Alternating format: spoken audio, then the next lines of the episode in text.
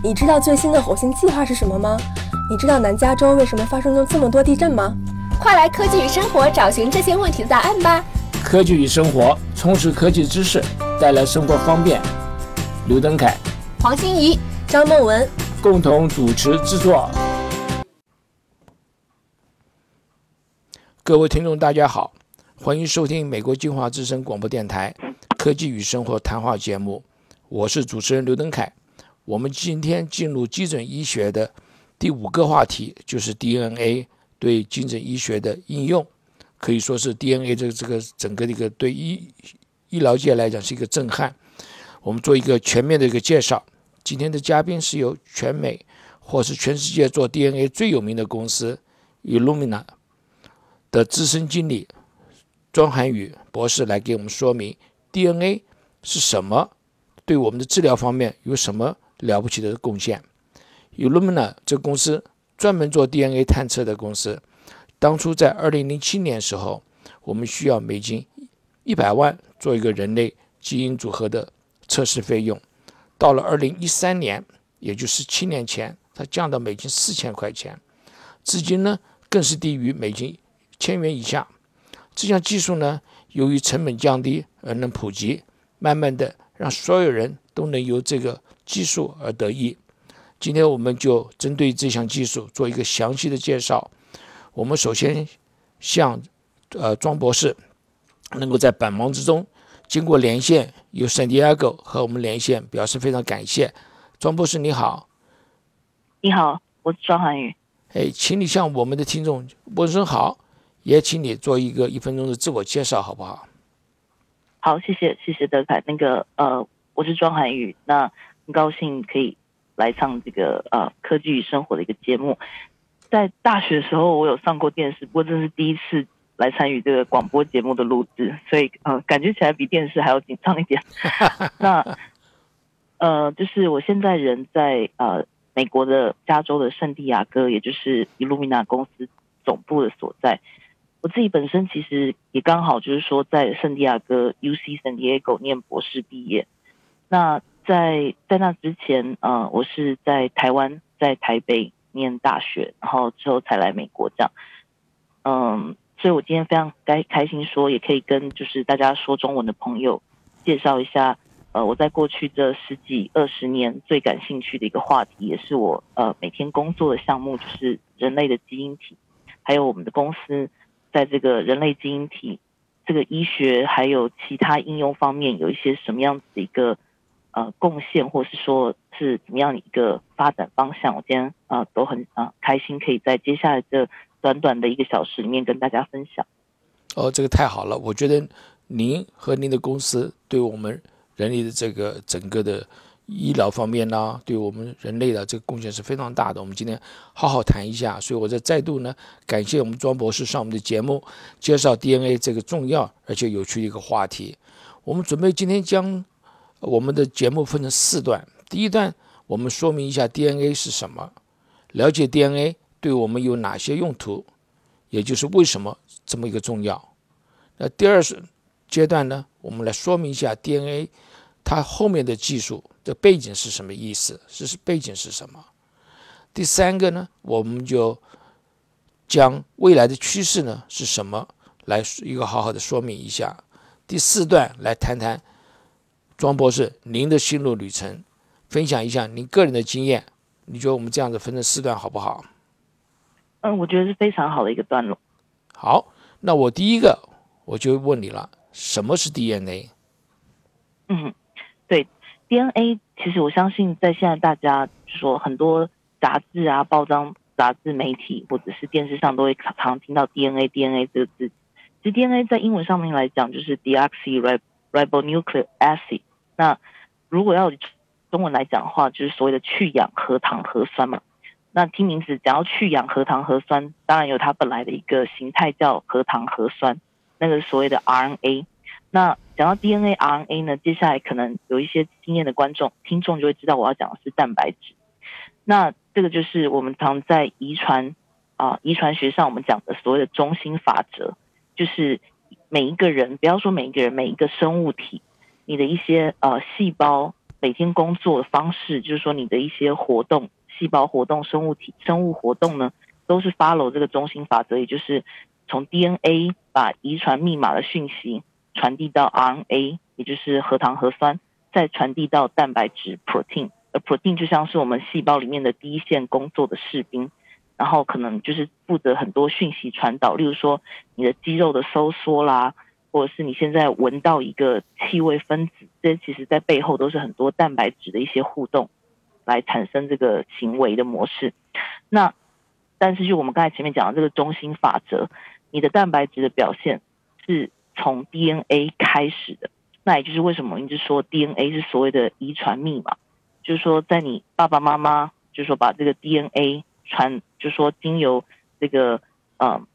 这个新生儿胚胎的发育传传到了你的身上，那所以你可能就是呃眼睛像爸爸，然后鼻子像妈妈，或者是我们在中国里面常讲的虎父无犬子，都是在讲这个所谓的遗传密码从呃一代传到一代，那也就是在这这个遗传密码就是所谓的 DNA。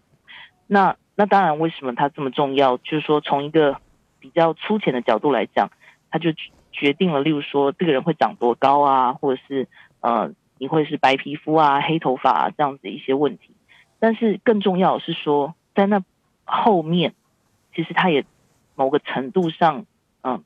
会影响，就是说，呃，有些人可能会会得某一些疾病，那有些人对某一些东西会过敏，那，嗯，还有很多我们随着技术在进步，就了解越来越多疾病，他们可能都是跟这些基因遗传物质有关系。那这也是一方面，我们呃，Illumina 非常。热衷来帮忙，就是说提供一个工具，让大家知道说什么事情其实基因在里面，或者是 DNA 在里面扮演很重要一个角色。对，那这种情况之下，就是很多父母亲的有的特性，你也会传到我们身上来。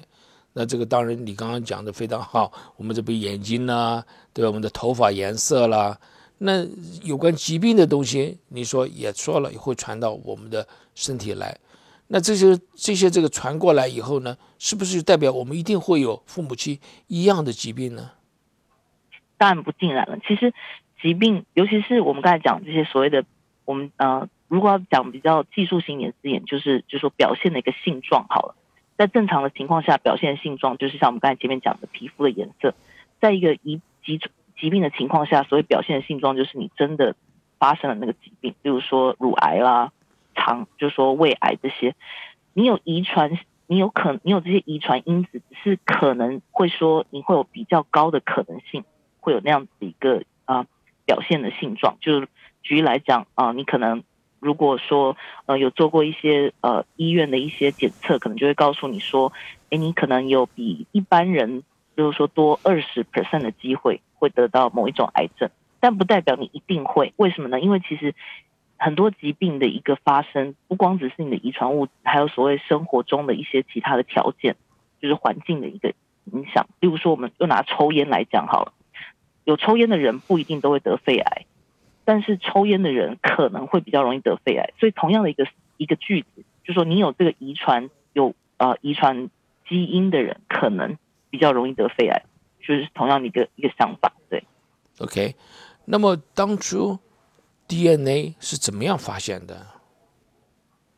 嗯，这个这当然是一个很有趣的一个事情，就是说 DNA 的发现其实是我们叫呃，就说两个非常有名的英国科学家叫 Watson 和 Crick，他们其实是从比较物理学的角度来发现，就是说 DNA 的一些结构啊。那可是在在那在那更早之前，其实就是说不要讲讲 DNA，就是说从遗传物质的角度来讲，其实在更早之前，其实最有名的像孟德尔。就就说他很有名的，像是他的那个玉米实验，就有发现说，哎，玉米的它的搭配，就是说玉米一个圆圆形的玉米跟一个比较尖的玉米，然后它生下来的它交呃配种之后的子代就会有会有各种不同的搭配。他们这时候就是从他这样的一个实验，他就发现说有一定有一些东西，那那个时候当然还不知道还没有叫它基因嘛，但是一定有一些遗传物质是在啊父母代跟子代之间在交换的。搭配，然后有一些规则就被他发现了。那还有像之后有一些，就是说很有名的果蝇科学家，就更进一步的去，就是说做一些啊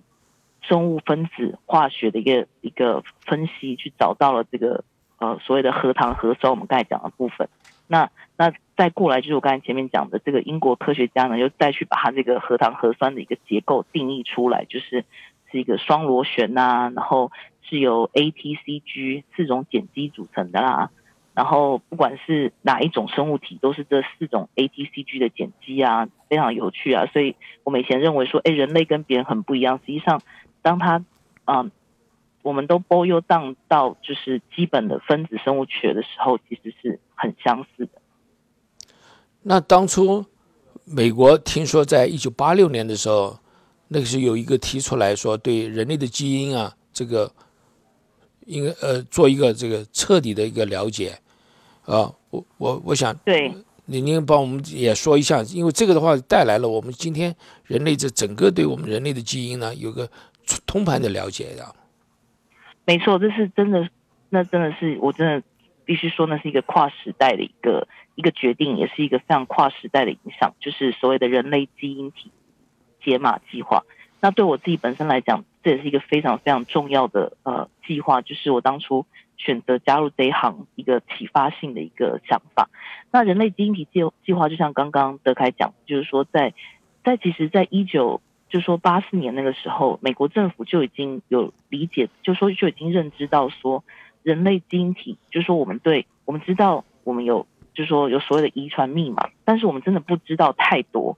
我们就知道说，就我们刚才前面讲了这么的一个一个表面，就是说，啊，你的身高，你的。肤色、眼睛什么都是遗传，就是说跟你父母有一些相关性，但是你真的不知道到底还有哪些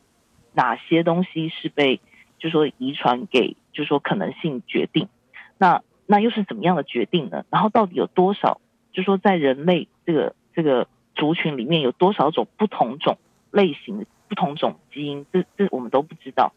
那那当然就。而且我们大家就是说，我们刚才前面也讲到了，就是说医学上也发现说，有些人就是比较容易有一有会发生某一种病，有些人就比较不会。那到底在那过程，在这这两种会生病跟不会生病的人，到底他们的基因是差别在哪里？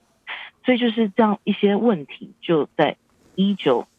就说九零年初期，美国政府就决定说，他们要大型的投资，然后当然也找了很多，就说私私人的捐赠者。成立了这所谓的国际一个国际的计划，叫人类基因体计划。那在那个时候，就刚刚前面德凯有讲的，那个计划进行了十几年，然后花了就说百万的一个美金的一个金额，嗯，来解码了。其实其实不只是一个人，其实是大约大概是五个人左右的一个呃数量的一个数据。然后大但是在那个时候，这个基因体计划大部分是以白人。为研究对象，所以我们现在目前来讲，我们只能说人类基因体计划完成了啊，我们对白人这个人种的了解。其实对于像我们亚洲人啊，或者是黑人，在在这个基因体计划，其实还是算没有太。太多的琢磨，这也是为什么其实各个国家现在开始也在成立自己的基因体计划。但不管怎么样，这个一九九零年初期，美国政府成立的这个基因体计划是非常跨时代的一个影响，因为这也这也带动了我们很多科技公司去投入，想要把这个基因体解码的技术变得更好、更便宜。对，呀，那我想请问您，这个 DNA 人类 DNA。你说这个所谓的这个序列啊，就是 sequence，这啊把它整理出来以后呢，啊，那么这个样对我们来讲有什么好处？有什么东西就在我们日常生活上已经就用到了呢？所以，嗯，举例来讲，好，其实，在人类基因计划，我们大部分大部分就是说，现在都会说大概是两千零四、两千零五年，大概是到一个段落。那这就我刚才前面讲到一个段落，可以说是对白人的基因体有蛮蛮，就说深入的了解，但是其实也还是差很远。可是不管怎么样，有一个初稿，我们就说这个遗传密码初稿，其实已经可以帮助啊，我们平常就说一些有趣的问题被回呃有一些回答。举例来讲，像呃大家可能有看到在网络上或者是电视上最近很常看到的一个广告，ancestry.com，嗯。他就是会说，哎，我我一直以为我是，呃，我记得那广告，我觉得我还蛮印象深刻。就一个有一个有一个人，一个啊一个爸爸跳出来说，哎，我从小到大都这个以为自己是德国人，然后只要过年过节就要吃德国猪脚啊，喝德国啤酒啊，唱德国歌。然后自从他去做这个 ancestry.com，就是把自己的 DNA 拿去分析之后，才发现原来自己是爱尔兰人。然后他的这个这个广告下一个画面，他就变成穿裙子的一个爱尔兰人。对，所以就是说这个这个。Ancestry.com，或者是大家其实应该有听到蛮多叫 Twenty Three and Me，就是 Google 的这个啊，Google 的 CEO 他的前妻所成立的一个很重要的公司叫 Twenty Three and Me。Twenty Three and Me 在这里面就是二十三跟我嘛，二十三其实就是指人类二十三对染色体。那这两间公司呢，就提供很多，就是我刚才前面讲的，嗯。看看你到底祖先是谁啊？你可能并不知道，原来你有爱尔兰血统，又或者是像我们以为自己是纯然的亚洲人，但其实有其他其他，例如说呃东欧的一个混血也不一定。那又或者是说，像我刚才前面讲的，其实这些就算基因体计划还没有完全完成，但是我们已经可以预估，例如说我可能会不会得乳癌，像这样都是有已经有足够 information 来帮助大家这样。好，我们稍微休息一下，我们再回来好不好？好，好，好。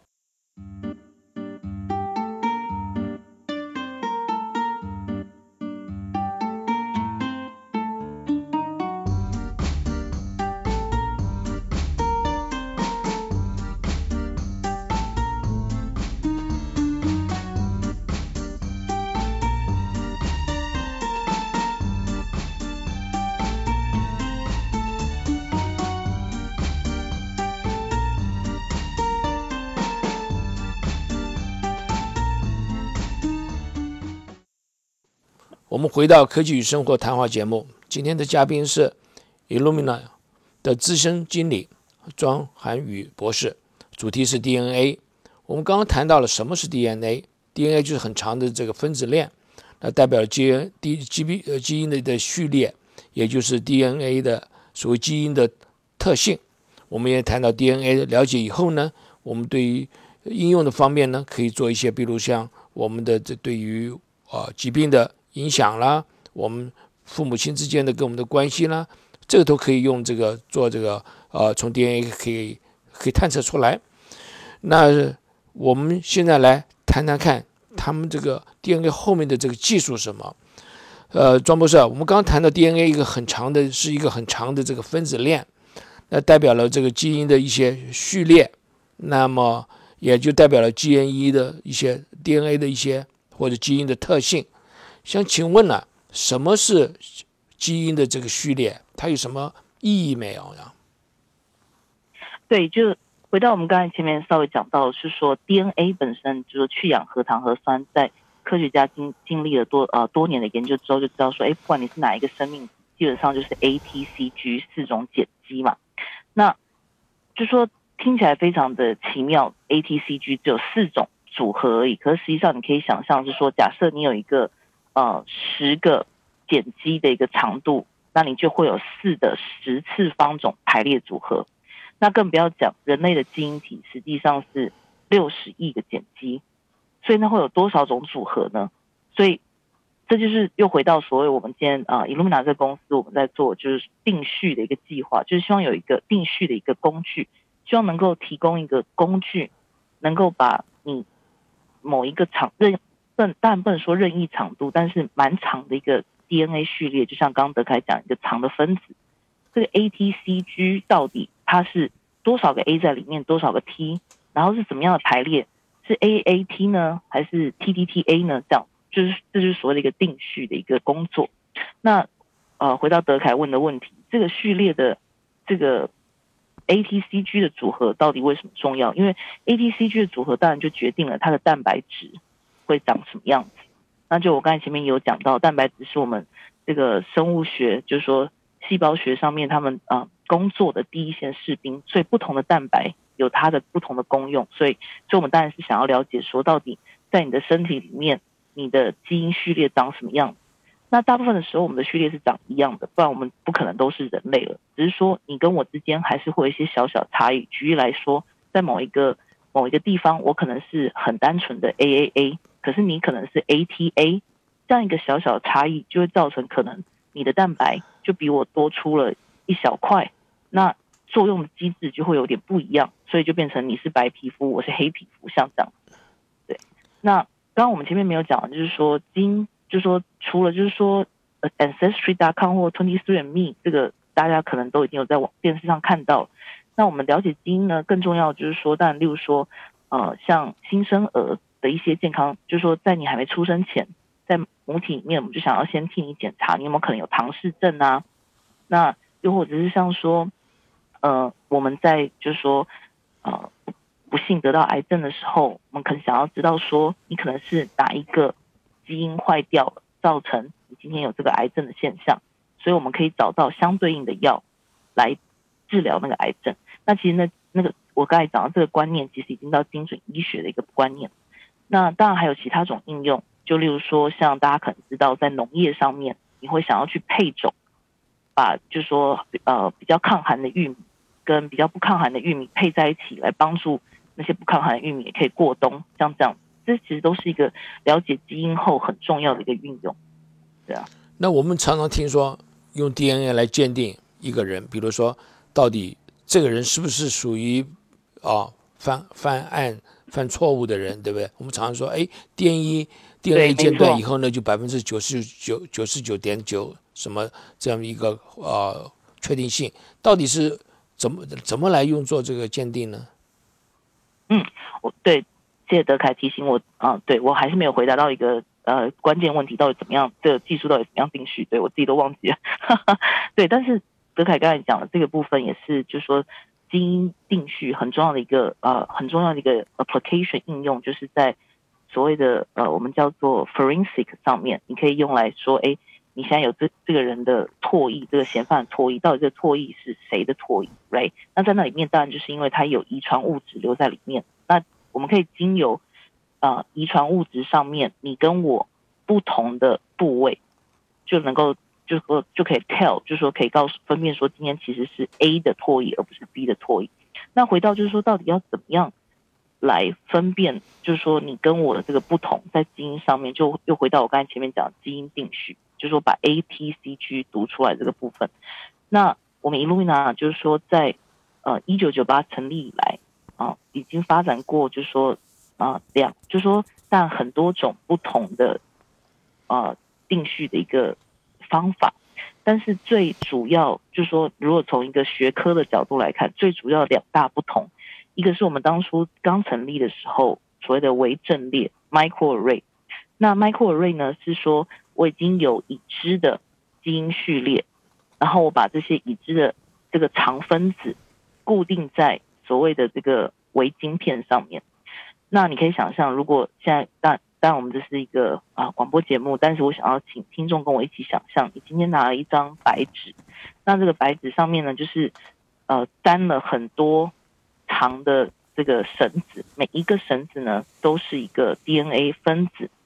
那这个微阵列微阵列 microarray 的技术，就是说，你有一个 sample 来了，那它里面也有它自己的 DNA 序列。那当然 DNA 是双股嘛，所以双股的话就是一个很稳定的结构。我们会先把这个双股结构打开，变成单分子、单链分子。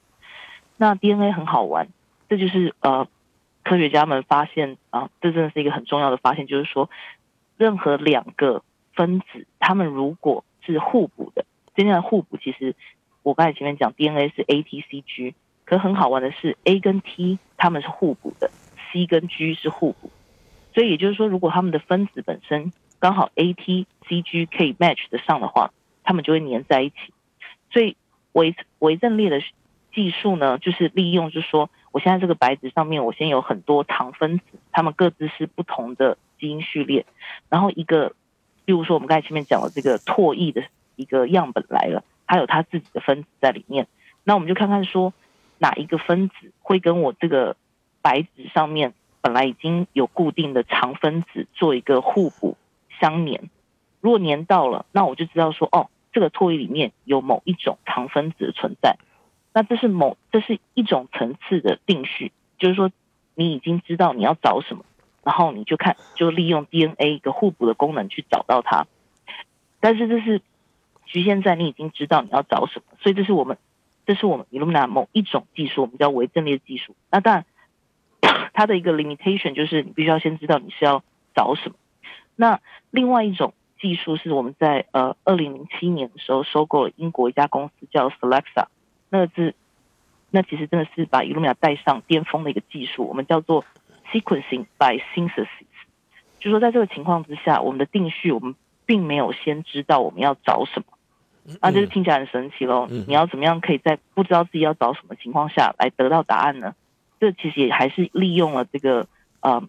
生物学，就是说生物分子化分子生物学的一个特性。我们有所谓的 DNA polymerase，就是呃 polymerase，我不知道中文该怎么翻，但是它就是一个很大的一个蛋白。那它就是会帮你把 A、T、C、G 接起来，接成一个长的分子链。那它要接呢，它也是要有一个呃所谓的蓝图。所以呢。今天基本上我们的定序技术就是，当你一个未知的长分子过来，我们就使用这个 DNA DNA polymerase 这个蛋白质，然后这个蛋白质就把你这个想要定序的长分子当做一个蓝图，把对应的对应的 ATCG 接上去。嗯，那在接的过程呢，我们把它要给要给那个 polymerase 接的碱基 ATCG 呢，每一个身上都 label 了不同的荧光颜色，所以呢，当这个 polymerase 它看到你的未知的这个分子链上面是一个 T，它要拿 A 来接的时候，这个荧光呢就会是 A 的颜色，所以在所以我们每接一个，我们就会用这个镭射照一次相。所以其实，如果真的要说穿了，Illumina 机器是真的非常有趣。我们其实就是一个 combine 了，就是说结合了生物学，还有这个呃物理，还有这个呃，就是说光学影像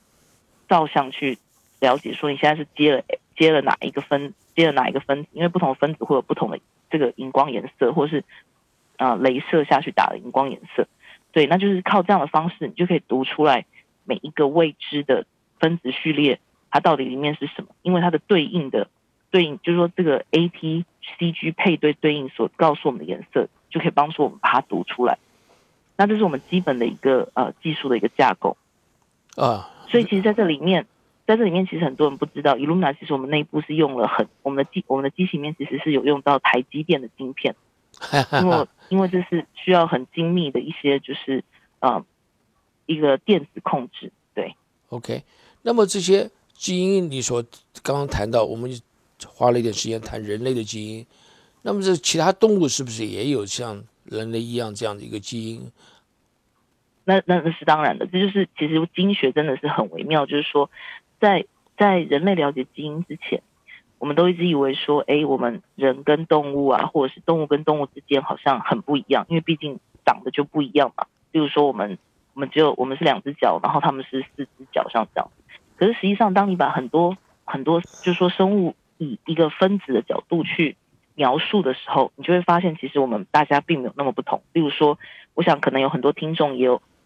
看过这样的报道：人类跟猩猩其实有百分之九十八以上的相似度。那人类跟老鼠其实也有到九十 percent 在基因体的一个。如果你看只看基因体，不要去看所有的表现形态的话。人类跟老鼠也有九十 percent，人类跟狗大概也是八十几 percent 左右的一个相似度。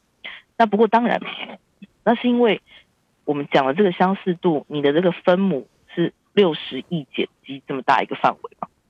所以说，当你真的讲这个两 percent 猩猩跟人类之间两 percent 的差距的时候，其实也不是一个小数字。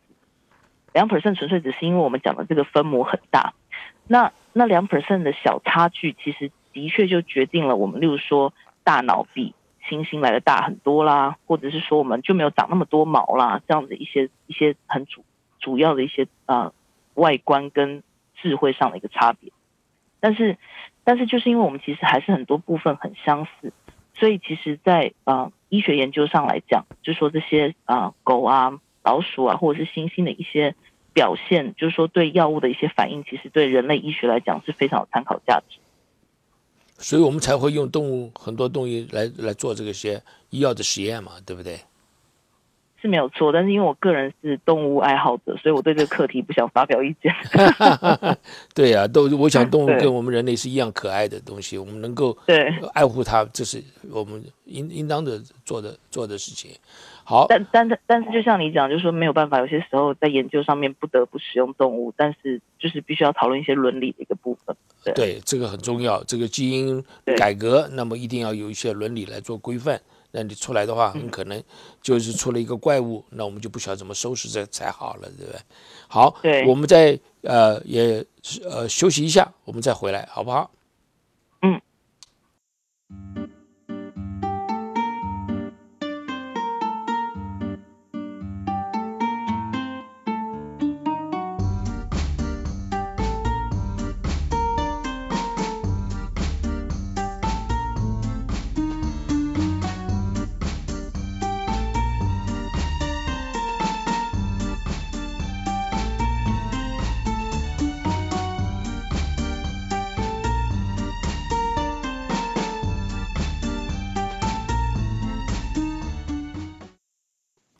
好，我们回到科技与生活谈话节目，今天的嘉宾是 Illumina 的资深经理庄宇涵，庄涵宇啊、博士。对不起，庄涵宇博士，OK，庄博士，我们主题是 DNA。我们刚才谈到 DNA，也就是一个很长的一个分子链，代了表了这个基因的一些序列，也代表基因的一些组合。还有我们也谈到当初怎么发现的，以及呢如何去读法，这一系列的技术来讲的话，我们接下去想谈谈看 DNA 技术会往何处去发展。我想请问你一下，我们觉得下一步啊最重要的发展是什么？我觉得这真的是一个我们 Illumina 自己内部也不断在问自己的问题，就是说，我先回答一下，就是说到到目前为止，我觉得，呃，我们公司 Illumina 当然还有其他，就是说生物科技公司在这个基因定序这个方向，大家都做了很多的一个投资跟开发，所以今天我们真的可以把一个基因定序的一个价钱拉低到，就是刚刚前面德凯有讲的一个人类基因体，呃，大约一千美元甚至更低就可以做到了。这跟十几二十年前做刚开始做人类基因体解码计划这个百万的等级，大家算一下就知道非常惊人的一个下降，在十几年时间。所以其实如果呃大家有去看这个复比式的报道，就曾经说过，我们这个啊、我们让基因体定序的技术的价钱的下降，比所谓 IT 产业的这个 Moore's Law 还要来的惊人，就是 break the Moore's Law，which is very 啊、impressive。但是我们并没有要这样就停止，因为就算一个人类基因体只要花一千美金，这还是不是太便宜的一个数字。如果我们想想，今天你做一个，就是说抽血检验，其实只是一个十几二十块美金的一个价位。那我们做一个基因体定序还要一千美元的话，这个普及度跟应用程度就没有办法像今天做抽血检验这么的一个这么的一个广泛。所以如何把价格继续往下带，是我们下一个阶段，也是我们其实现在就已经一直在努力的要把技术往，就说让它更便宜。但是不是只是便宜，还是要精准。因为其实我们刚才前面有稍微提到说，人类基因体计划，就说这个美国的这个大型计划，虽然说在两千零五年宣告到一个段落，可是其实还是有很多困难的基因在整个基因体计划并没有好好被解读。那就是技术在那个时候两千零五年还没有走到那里，所以虽然说现在两千一七年了，我们的技术已经已经进步很多，但是我们知道还有更多技术的层次，我们是还要再克服的。所以让技术更精准，同时更便宜，绝对是我们公司在下一个阶段还要继续努力的。那便宜之后，当然就我们刚才前面讲的，一定就是普及化嘛。那普及化有很多事情，就可以就说可以去想象它会发生。举例来讲，像是呃，可能大家如果看包装杂志，Illumina 在去年成立了一个叫 Grail 的一个公司，就是要做所谓的 liquid biopsy 这个液态化检测，就说癌症液态化检测，就说你只要抽血，我就可以替你做基因定序，就可以知道你有你现在身体里面有没有癌症。那当然，抽为什么要做抽血检测？当然是希望说可以让它普及到你每就像你每年每半年去做一次健康检查一样，我们抽个血就顺便替你量有没有癌症。那那那那个那个去要发生，就刚我就刚我们前面讲过，价钱一定要便宜，所以一旦价钱便宜，这种事情就有可能发生。那早期发现癌症，早期发现，在你还没有感到痛就已经发现，它的治愈率绝对是比你感到痛了然后去做手术来的高很多。那当然不止癌症，其实任何疾病，我相信大家从小就听过这个谚语，就是说早期发现，早期治疗，那就早期痊愈。所以在任何疾病的领域，我们都希望说，借由我们的定序技术变得便宜，能够达到普及之后，很多疾病都可以早期发现。那另外变便宜之后，其实又回到一开始，就是说这整个节目的一个方向，精准医疗。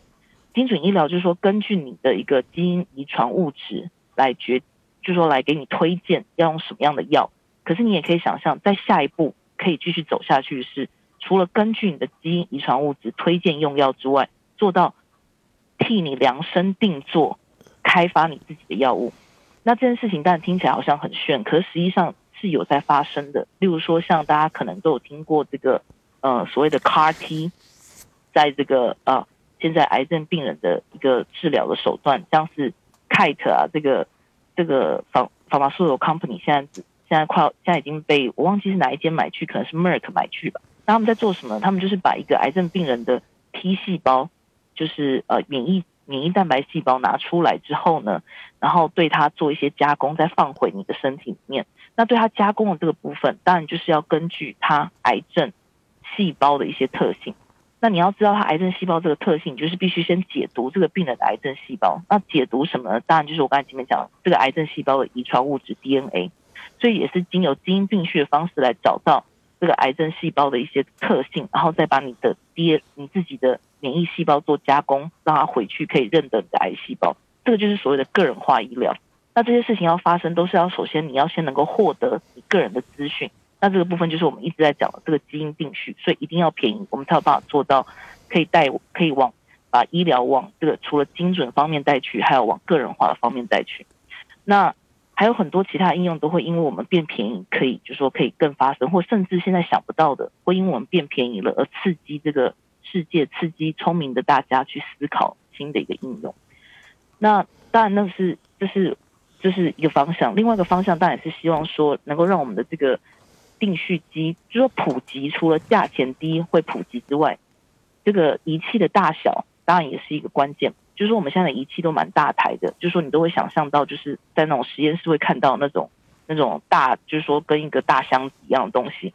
那当然我们一直在做小，我们可以我们现在有的我们现在最小的一个 model 大概是嗯可以到像电风扇一个桌上型电风扇那么小，可是那其实也还是蛮大的。如果你想象到你希望。可以让它变成像你的，嗯，戴在手戴在手上手表啊，可以每天量你的血压那样子一个 size 的话，电风扇还是太大了。所以，当然有一个有一个方向思维是希望可以把定序机做到，例如说像 USB sticker 这样子一个一个 size，那我们就可以带到，例如说像呃那些瘟疫发生的地方第一现场，我们就可以去，例如说举来讲，像非洲啊，前阵子这个 Zika 病毒在发展的时候，我们就可以有一个这么小。像 USB 病毒一样带到各个村落，然后当场采样，当场去决定说，呃，我是有多少种 Z 卡病毒在这里，或是说是不是它又马上突变了，而不是说还要把一个简体送回美国，然后使用一个大台的仪器去做一个检查，对，所以，所以让让技术变便宜，让机器变小，这绝对是我们接下来这十年、二十年很大的一个重心。但是同时，在变小变平的时候，还是要很精准，还是要很准确，甚至希望更准确。对。那在这个方面，您刚刚讲说要降低这个价钱，我就想再跟您多请教一下，这个怎么会把这个价钱降低呢？用什么方式呢？可以把这个价钱降低呢？那么这种情况下才会有普及呢？其实我们举一个例子来讲，就就拿跟台积电，但有很多事情我是不能跟你分享。毕竟这是 commercial 的一个东西，可是有一些东西就是说我们可以想象，就例如说讲到我们跟台积电的一个关系，你台积电或者是说 IT 产业，你一些呃成本变低，或者是或者是呃 size 变小的一些技术，都是我们生技产业或者是我们公司想要，就说不能说拿过来完全应用，但绝对可以效法或者是 leverage 的，因为。我们刚才前面讲，例如说我们的我们的技术的一个一个大致的一个 principle，就是说我在一边读出这个序列的时候，然后用荧光的方式照相，right？那我们是不是可以把荧光换成电流呢？那这样子就变得跟 IC 比较像。当你这个当它是一个 A 的时候，我们是不是有办法让它变成呃放出一个电流讯号？T 的时候放出另外一个电流讯号。那在那样一个情况之下，我们就可以利用这个 IC 产业技术的一些，就是说革命性的一些，就是说开发，然后来放进我们的机器里面。那这样价钱就一定可以像，就是说可以再继续往下拉，因为我们就不需要用这个镭射照相啦，这些这些比较昂贵的光学仪器了。这是一个这是一个方向嘛？那但是其他还有很多事情，就是我前面讲的是没有办法跟你分享的。嗯，没问题，我们了解。那你刚刚讲说这个哦。搬这个 D N D N A 的这个测量机器啊，由大变成小，小了以后呢，您有提到说，就是说我们在家里面呢，很可能以后自己家庭呢就会有这个东西。那这个东西的话，如果拿到测量以后的的一些呃呃，就是我们所谓讲英文讲叫数据的部分，数据部分，对，数据部分这样，那么一般家人都不大概不会了解怎么去分析这个数据。那是不是有将来可能透过这个网络呢，到达这个大的一个医院里面有有一些这个专门的医生呢，可以帮我们解读，帮我们做测量，或许将来根本就是用 AI 的这个呃技术呢，可能就自动就帮我们解读了，也不一定啊。其实德凯你已经讲到非常重点了，这，其实也不是将来，其实现在就已经在发生，因为其实，在这也是这也是我个人为什么在 Illumina 有一份工作原因，就是说。在生物科技走到我们这样一个大量，其实已经走到所谓的大量数据的一个一个时代。从人类基因体计划开始，就我刚才前面有一开始有提到，为什么人类基因体计划对我个人也有很深的影响，就说已经不再只是讲一个蛋白、两个蛋白，我们在讲的是六十亿碱基，我们在讲的是两万五千个基因，我们在讲的是，比如说，嗯，几十万个蛋白质的表现。它已经是一个大数据的时代，所以说，其实，在 Illumina 成功的同时，也带动了所谓的我们叫做生物资讯学的一个开始。那也是我个人的一个背景。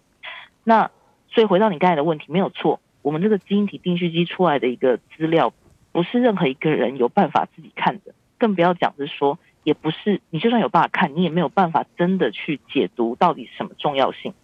，right？到底说，哎，我今天。在这个位点上面，我这个基因这个碱基上面跟别人不一样，代表什么？这不是你可以就说一个人可以自己有办法解读的。所以在在我们呃，不只是我们公司，所有在这个这个领域的公司都有搭配所有所谓的呃资讯分析的一个软件。那这个资讯分析的软件呢，就说除了读出这些碱基之外，也会去试着做一些解读。那解读当然就是代表，例如说跟一些医学的文献做一些对应啊，来告诉。告告诉你说，哎，有可能你在这个碱基跟别人不同的话，是代表什么意义啊？那当然，如果是在癌症的情况之下，还会去跟用药的一些资讯做一些搭配。那在这里面，医生当然不能少嘛。所以其实我们有讲到这个，其实就是所谓的电子，我们叫做 electronic medical record 的一个部分。那医院就说，其实呃，像其实大家知道飞利浦，他们其实已经投入这个行业很久，他们在做这个电子医疗啊。医疗软体很久，那我们 Illumis 跟他们有深切的合作。那回到你刚才前面问的，假设有一天我们真的有办法让定序机够便宜、够小到每个人家里的话，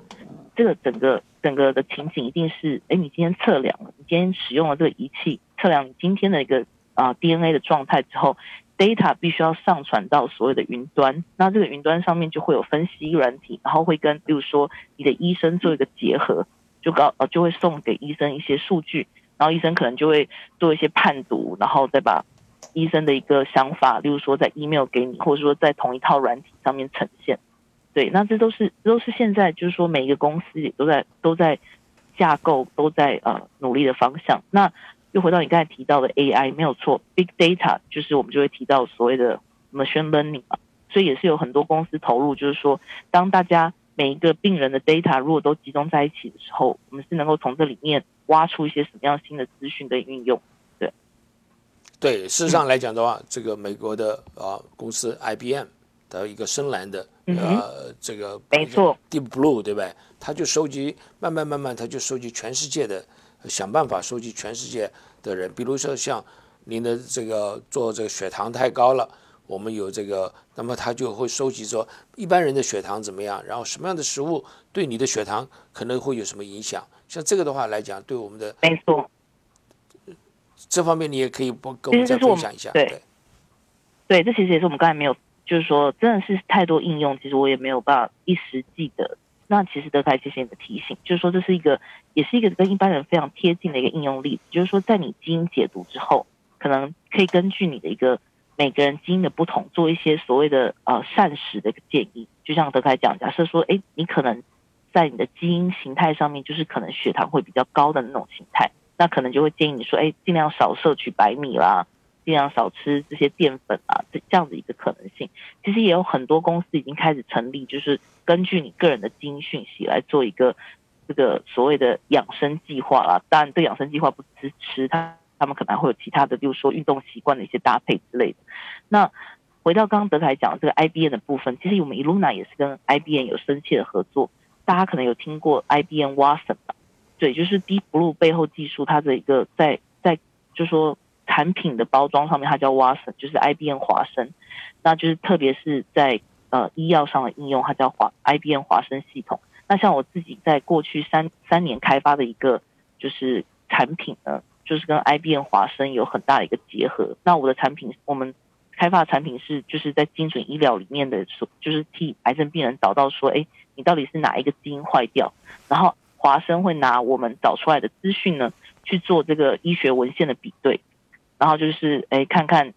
就我们刚才前面讲的，你是这个基因坏掉，所以你可能是某一个癌症里面哪一个型，然后用哪一个药可能比较有用，像这样。哇，这个就好像一个好好的一个好的家庭医生，一天二十四小时跟着您走，啊，对，呃，不但如此，他有更好的工具的。嗯，对，但是还是要跟医生紧密的结合。所以其实就我前面讲的说，为什么飞利浦他们，就是我们其实是一个三角恋，就是各自各自提供一部分的。呃的资讯，然后让让啊医生去做一个更好的一个处置的一个诊断，这样。对了，我们不可能说把医生给取代掉，所以我们咱咱们现在是不担心这些 AI 能够帮我们的一些这个人类呃给呃给取代掉，这个大概还是不太不太不太可能的事情。好，我们休息一下，我们再回来。嗯。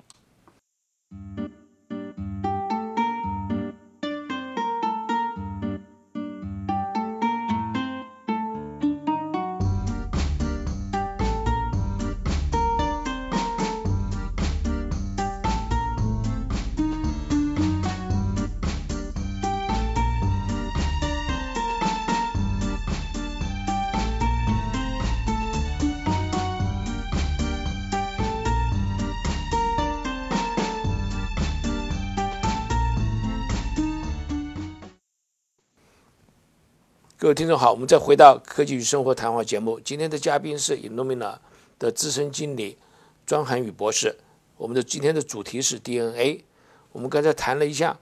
呃，有关这个将来 DNA 的走向、技术以及普及以后以后呢，对每个人的个人化、精准医学都有非常非常大的帮助，是一个基本的一个工具。我们现在呢，来谈谈看您庄博士你个人的心路心路旅程。我想先请问您一下，您在这个非常有名的公司 Illumina，这公司你现在担任什么工作？这样？哦，所呃，我现在就是刚前面德凯有介绍，就是呃，资资水生物讯息这个部门。那也不能说这个部门，就是说，嗯，怎么说呢？在我二零一零年博士毕业加入这个 Illumina 的时候，我是在生物资讯这个部门。那呃，一路从就是。资深经理，那中间也有转换过一些部门，就是说我在过去三年是在癌症医学部门，那我现在最新的部门我是负责比较对外的一些沟通，就像今天我跟德凯这样子在广播节目上的一个交流。那呃，对外的沟通除了就是说广播节目之外，也有就是说跟其他的学术机构啦，或者是一些呃公司谈一些合作案，如何一起帮助这个。精准医学，或者说整个晶体医学继续往前进，这是我现在呃最新的一个 focus。那现在来讲的话，这个公司 Illumina 这公司，呃，我跟您在事先谈一下，大概是在成立在一九九八年，现在员工也超过将近三千人，呃三千人，主要的业务呢是基因的组的这个测序，那现在占有非常大的市场，百分之七十的市场。那当初呢，在二零一四年的时候，被 MIT 技术呃详论评评论选为该年度五十家最聪明的公司。我想在这个公司做事一定是呃非常有意思的事情。那想请问你，这个公司当初是怎么成立的？啊？嗯，对，谢谢德凯帮我们介绍了这个公司的背景。嗯，我们公司在一九九八年，都我我都还在台湾念大学的时候，在一九九八年的时候，呃，成立。那那个时候，就我们刚才最前面有讲，就是说有几个呃，有几个代表性的这个呃科学家人物呢，他们是先在做我刚才最前面讲的这个微阵列。微阵列技术，那但是呢是一个在，就是说你要知道你在找什么，也就是说我们把已知的这个蛋白异受呃不好意思，已知的这个 DNA 分子固定在这个微阵列晶片上面，然后来看说一个检验的样本有没有对应的 DNA 序列。那当然这本身就是一个很成功的技术，所以其实公司在两千零一年就已经上市，在纳斯达克上市。那也当然就是 make 不错的一个呃一个 profit。那到二零呃零七年的时候，这时候在英国一间公司叫呃 Celesta，它呃创造了我刚才讲的另外一个公司很重要的技术，就是完全未知的情况下，你要怎么读出你的样本里面有什么分子？那就是我刚才讲这个荧光镭射啊那一大段那个东西。那我们在二零零七年的时候呢，就收购了那间公司。那今天的 Illumina 呢，就是这两大技术的一个结合，就是我们有微阵列技术，也有这个所谓的未知定序的技术。那当然就会更进一步运用在不只是只是读人类的晶体啊，还有读其他，例如说，嗯，我我刚才讲 DNA 是去氧核糖核酸，那我们也把它用在读 RNA 核糖核酸上面。还有例如说，现在大家都会讲的所谓的呃 epigenetics，就是说，呃，在 DNA 上面有一些。一些不同的一个蛋白质的呃变形，然后其实也很重要。除了 ATCG 之外，那些蛋白质变形也很重要。这些都是都是我们不断的拿这个同样一套技术往前推的一些应用。然后公司目前的话，呃，其实如果全球来算的话，应该已经到五千多人一个规模，在圣地亚哥大概是总部大概是两千多人吧，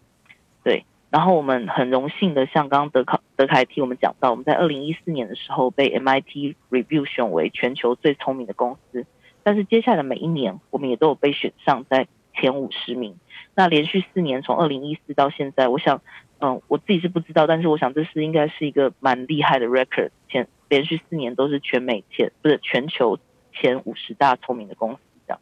对啊，这个是非常难得的，对不对？我相信他们是用这个。最聪明的意思就是用非常好的这个头脑，做出一些非常好的对我们人类有贡献的一些产品啊，或者一些技术，是吧？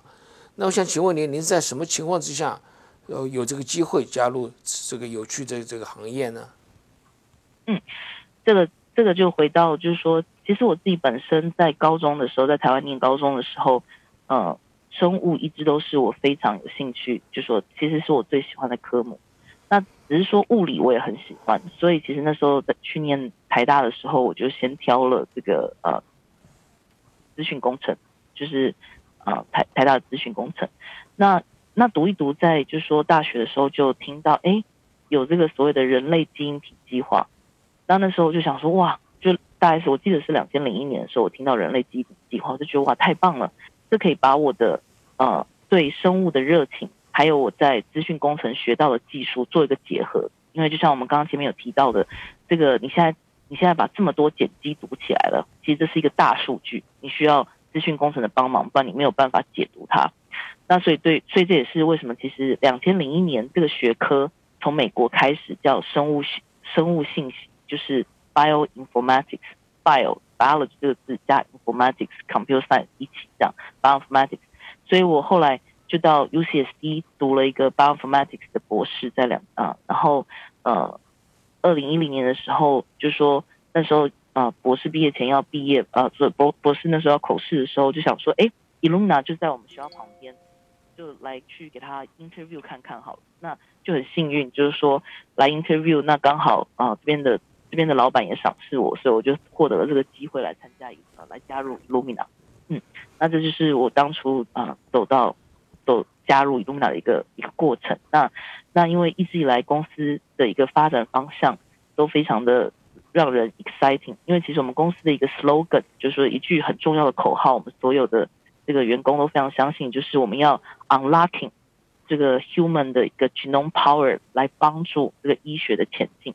所以就是从我二零一零博士毕业之后加入到现在，我还在这里的原因，因为我们每天做都做的事情都让我们深深相信我们对医学有帮助。这样，对，这个是非常好，非常好。那我想您这个短短几年呢，这个成就非凡，我可不可以请你这很快的讲一些我们这个年轻人的话，怎么去来这个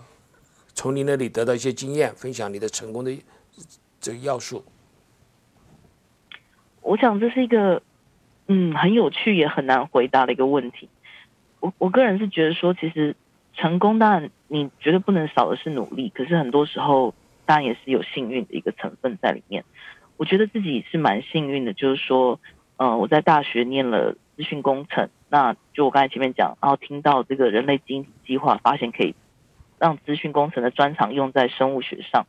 那也刚好。就说我我当然没有想那么多，但是就 happen 就是说我这样的一个选择，生物信息变成了非常 key 的一个一个角色，在整个基因体学往前进的一个过程，所以就使得就是说我可以在呃在我们的这个产业里面，在我们的公司里面有不不错的发展机会。那但但是我但是就说先撇开就是说什么样的学科或者是什么样的领域，我觉得还有一个很重要的事情，就是说我觉得就我刚才前面讲的，努力是绝对不可能少的之外。我想热情也是，因为你必须要有热情，才有办法希望，就是说把一件事情做到比他本来预估的还要多。你必须要对这件事情，就是说我相信这件事情是一定要发生的。就例如像我自己来讲，因为我我家庭的因素，我的妈妈跟妹妹都相继因为癌症的过世，所以我个人真的认为人类的医学绝对需要精准医疗的角度。那这也是就是说驱动我，就是说对于我的工作很有热情。然后会想要做比啊老板要求的还要多的事情。我想这个有兴趣才会有热情，要有热情工作才做得好。我们这个时间差不多到了，麻烦你给我们做一分钟的结论好不好？嗯，一分钟的结论嘛，就是呃，我觉得这个时代是真的，就说真的来临了。这个我们不再是说呃所有的病人，就例如说，就说哎你。你感冒全部都吃这种药，或是说你是呃胃癌就一定就只有这种药，或者是我不管三七二十一你就没有别的选择。那那是一个非常药商或者是药的角度来思考疾病。我觉得我们现在已经很幸运的走到现在一个时代，就是说不管是大家的一个想法，或者是技术也成熟了，我们可以开始走整个治疗，整个就是说医学是应该围绕着你。围绕着人为中心点来来思考如何做出一个最好的处理，做啊每一个人个人化去推荐适合你的东西。所以，呃，我想这是 Illumina 想要达到的方向，也是我个人觉得说会啊会是我终身这个啊 career 奋斗的一个目标。对，我们不需要再到药店里面去买一个成药，对，这个一定是一个完全为你量身定做的一个配方，知道。我们时间到了，感谢任职于 Illumina 的庄涵宇博士到科技与生活节目来畅谈 DNA 这个技术。我个人收获非常非常多，我相信我们听众呢也会有同样的感觉。希望您能够再回到我们的节目，介绍新的研究结果，好不好？好，好，感谢你。好，非常谢谢德凯。好，呃，本节目科技与生活由刘登凯、张梦文、杨雪和杨洋。共共共同制作主持，本节目合作伙伴为南南加州科工会，同时感谢进化之声台长李继明先生和辛玉霞女士的大力支持。下周六下午三点到四点再见，祝大家周末愉快，拜拜。